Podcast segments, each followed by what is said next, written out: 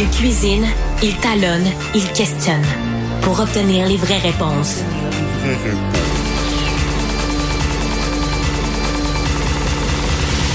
Du Trisac. Loïc Tassé est avec nous. Loïc, bonjour. Bonjour Benoît. La nouvelle du jour, c'est vraiment Alexis Navalny là, qui est décédé en prison de cause naturelle, évidemment, Loïc. Ah, attends, attends, on ne sait pas encore. Il va y avoir une enquête qui va être menée, mais il, a, il est sorti, tu probablement, enfin, il a pris une marche. C'est bon pour la santé, normalement, une marche, Ben oui. c'est ce que tout le monde dit. Mm. Mais tu vois, il est revenu euh, ensuite euh, à sa cellule et puis il s'est senti mal, il a perdu conscience. On a appelé les médecins, ils ont essayé de le réanimer, rien à faire. Voilà, c'est tout bête. Euh, 47 ans. On sait pas exactement ce qu'il 47 ans. Ouais. C'est normal, hein, après une marche, Ouais.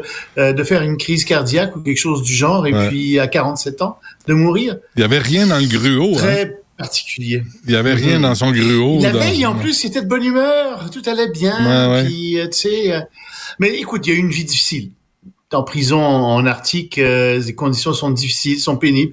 Il a été empoisonné, tu te souviendras, puis Ouais. sauvé en extremis en 2020. In extremis, euh, il a été obligé d'être euh, extradé vers euh, un hôpital euh, en Allemagne. C'est là que les, Ouais. les médecins l'ont vraiment sauvé. Mm. Euh, et et c'est quelqu'un donc euh, qui...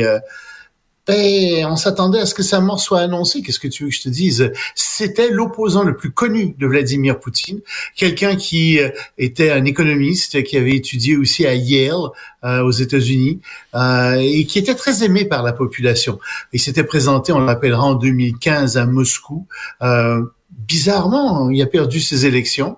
Euh, lui a contesté, euh, probablement tort, bien sûr, en disant que l'élection avait été truquée. Euh, et, et- et donc, euh, il vient de décéder. Il était condamné à 19 ans de prison. Euh, il aurait sûrement survécu à Poutine euh, s'il était resté euh, en prison dans de bonnes conditions. Ben, Mais Poutine élimine tous ses opposants, Ouais. les uns après les autres, euh, qui ont tous des accidents, et il joue les innocents. Oh, c'est dommage. Je suis sûr qu'il enverra des fleurs euh, aux funérailles euh, de Navalny. J'ai, euh, je, je vais en reparler tantôt plus tard euh, avec un russologue, Loïc, mais j'ai, j'ai un dossier. J'avais parlé à Michel Roche, euh, qui, qui enseigne aussi, là, qui Oui. connaît la politique euh, en Russie. Je lui avais parlé en 2021, quand Navalny avait cessé sa grève de la faim. Il avait commencé le 31 mars, il a terminé ça le 23 avril. Et, euh, et, et, le nombre, dans Washington Post, on disait, voici les 10 opposants qui ont, à, à Poutine qui ont été assassinés ou qui sont morts dans des situations euh, inconnues. Un- entre autres, il y en a un, c'est spectaculaire, il a mangé une volée dans les rues de Moscou. Il en a mangé une sacre à mouille, à Kiev, je pense. Et euh, Il l'avait cherché sans aucun doute. je pense que oui. Tu- il s'est ramassé, en- Ah, il s'est ramassé à l'hôpital et on l'a pas traité. Il est mort de ses blessures. Ah, vraiment, les hôpitaux sont débordés euh, partout dans le Ah, monde, ouais. ici aussi. euh, hein, Ah oui, puis ici, t'as même pas a besoin d'être 500 opposant euh, au, au, au gouvernement pour mourir dans un hôpital. C'est clair. Mais là-bas, euh, là-bas, il y avait quand même un problème. il y a des problèmes très graves avec les opposants. Il y a plus de 500 opposants politiques qui sont en prison. 500 C'est fou, hein. qui sont en prison pour des raisons Ouais, et on lui Euh, envoie donc, Tucker euh, oui, Carlson, euh, tu sais, faire la mauviette Matamala, là, tu sais, Oui, devant toujours là-bas. Il est très bien traité. Il trouve que la Russie est le plus beau pays au monde et que tout va très bien C'est dans la vrai, Russie. hein? Ouais. Il n'y a aucun problème, lui. Il est dans de bons hôtels, des palaces, euh, il mange très bien, il mène une très très belle vie, exactement comme autrefois Jean-Paul Sartre et Simone de Beauvoir étaient reçus à bras ouverts à Moscou, qui revenaient à Paris ensuite faire la leçon à tout le monde en disant mais non, l'Union soviétique c'est extraordinaire. Mhm. Et si tu critiquais l'Union soviétique, il te tapait, il te tombait dessus à barre à raccourci. Alors c'est la même chose maintenant euh, avec euh, Monsieur Carlson. Euh, il est très pro euh, Poutine. Et même si Poutine a dit que son interview avec lui était minable, euh, mais bon, il avait posé des questions beaucoup trop faciles et qu'il s'était préparé beaucoup plus que ça. Ben oui. Euh, mais Tucker Carlson est très content. Il y a eu euh, des centaines de 17, millions de vues 17 sur, millions. euh, 17 millions de vues. Imagine. Et 17 la- millions, bon. Et je sais pas si t'as vu, j'ai vu, j'ai regardé le début et Poutine demande à Carlson, euh, est-ce que c'est un talk show Oui. ou c'est une entrevue? Ou ça va être sérieux? Ouais. Non, j'ai lu toute l'entrevue. Ah. Euh, J'en ai vu des bouts, mais j'ai lu toute la transcription de l'entrevue pour être bien sûr de pouvoir en parler de, à bon escient. Euh, mais effectivement, quand tu regardes, il n'y a, a, pas posé de vraie question. Au Sénégal, quand c'est quand il pour le journaliste américain un tout petit peu, euh, oui, là il a, il a poussé un petit peu, mais c'est la seule chose, c'est le seul moment. Hmm. Allons au Sénégal, Loïc. Hmm. Ben au Sénégal. Euh, coup de vraiment, euh, il y a un coup de théâtre. On en a parlé un petit peu, tu sais, le président avait voulu remettre les, élections. Euh, c'est finalement euh, le Parlement sénégalais qui a dit d'accord, on va remettre les élections euh, qui devaient avoir lieu le 25 février, on va les remettre au 15 décembre. Mais pour faire ça, ben, euh, pour avoir une majorité, le président a fait arrêter les gens de l'opposition, les élus, imagine, qui ont même pas pu voter là-dessus. Donc effectivement, il y a eu une majorité au Parlement. Et la Constitution, coup de théâtre, dit non, vous n'avez pas le droit de faire ça. C'est totalement inconstitutionnel ce que vous faites là. Hmm. Euh, il faut que les élections aient lieu le plus rapidement possible. On comprend que les élections qui étaient prévues pour le 25 février peuvent pas avoir lieu le 25 février. Il faut le préparer un peu. Mais non, on veut qu'il y ait des élections euh, le plus rapidement possible euh, parce que c'est absolument inconstitutionnel. Et il y a des pressions internationales très fortes.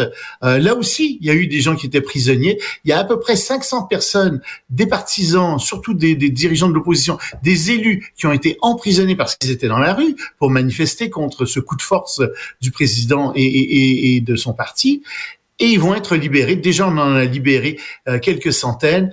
Euh, il y en aurait près de 500 euh, qui seraient sur le bord d'être libérés. Et on espère que on va se plier à la loi là-bas parce que qu'on soit d'accord ou, ou non avec ce qui se passe, il faut se plier à la loi. Ensuite, ils changeront les lois s'ils veulent, puis les gens se plieront à de nouvelles lois.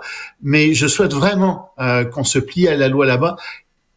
Je retiens mon, souffle. Je pense que c'est ce qui va se produire. Ça semble aller dans cette direction-là ça serait une bonne nouvelle si c'était le cas. Ouais, euh, il y a les agriculteurs en Inde qui se fâchent après ceux en Europe la pression en Europe. Ils sont pas du tout contents des prix. Il y a des plans, les prix sont beaucoup trop faibles pour leurs produits. Euh, et, et l'Inde, c'est à 80% agricole, c'est rural à 80%. L'Inde, la population est là-bas. Et donc les gens ont commencé dans le nord à manifester. Maintenant, c'est toute l'Inde qui est paralysée. Les marchés sont fermés, les autoroutes sont fermées euh, parce que les euh, paysans là-bas veulent davantage d'argent pour leurs produits. Mais le gouvernement est bien embêté. S'il fixe des prix planchers, ça risque de faire monter l'inflation et ça va avoir des répercussions sur tout le monde. Mais en même temps, ben, il y a des élections qui s'en viennent bientôt euh, en Inde et le gouvernement voudra pas satisfaire non plus euh, toute la population rurale. Donc moi je m'attends à ce qu'il cède en partie euh, à la population rurale, euh, qu'il cède aux agriculteurs en partie. Mais donc mm. l'Inde en ce moment, oui, est paralysée par plein de manifestations d'agriculteurs qui trouvent que euh, ils n'ont pas assez d'argent pour leurs produits. Et, et, les, et les, les, produits alimentaires ne sont jamais aussi élevés. Le prix de ces produits-là sont jamais aussi élevés. Ben, ça, a ça, ça se rend pas aux agriculteurs le monde. Oui, oui, oui, ça augmente de partout à, travers, partout à travers le monde. En et, effet. et le tourisme euh, à, à Florence, là, c'est Florence là, qui est euh, visé. Ben, tu sais, je te parle de ça parce que moi, ça me touche beaucoup. Je trouve qu'il y a à travers le monde un certain nombre d'endroits qui sont euh, massacrés par le tourisme. Euh, la, la, vieille ville de Québec, par exemple, euh, Paris, Venise, et c'est Florence maintenant. À Florence, il y a 380 000 habitants. Ils sont rendus en, en quatre mois seulement l'été. Ils ont, ils ont eu quelque chose comme 1500, euh, 1500, 1 million 500 000 touristes. Quatre fois la population de la ville. Et devine ce qui se produit. Le, il y a des Airbnb, qui poussent partout. Euh, le nombre de Airbnb a augmenté en huit ans et passé de quelque chose comme 5 000 à 16 000. Euh, donc les loyers ont augmenté euh, pendant huit ans. Ils ont mmh. augmenté d'environ 40% euh, partout. Euh, les gens quittent la ville de plus en plus. Il y a plein de gens qui disent arrêtez ça. Arrêtez de faire venir des touristes. Ça détruit la ville. Florence est en train de devenir une ville vide. Ah, et je ne peux pas faire autrement que de penser ici à des élus, Valérie Plante pour la nommer, qui dit ah on va faire de Montréal une ville festive. On va ouvrir les bars 24 heures sur 24. Mais coudonc, est-ce qu'elle est élue par les touristes ou par les Montréalais? Parce que Valérie Plante en ce moment, non non mais écoute, déjà il y a beaucoup de touristes à Montréal. À mon avis, il commence à y en avoir trop dans certains quartiers. On n'a pas besoin de faire venir de nouveaux touristes à Montréal.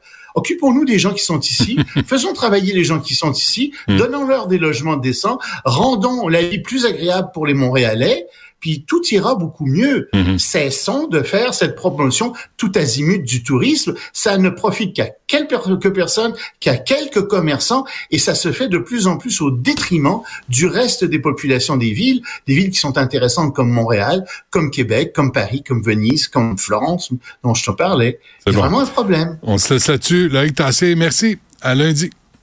Salut Benoît.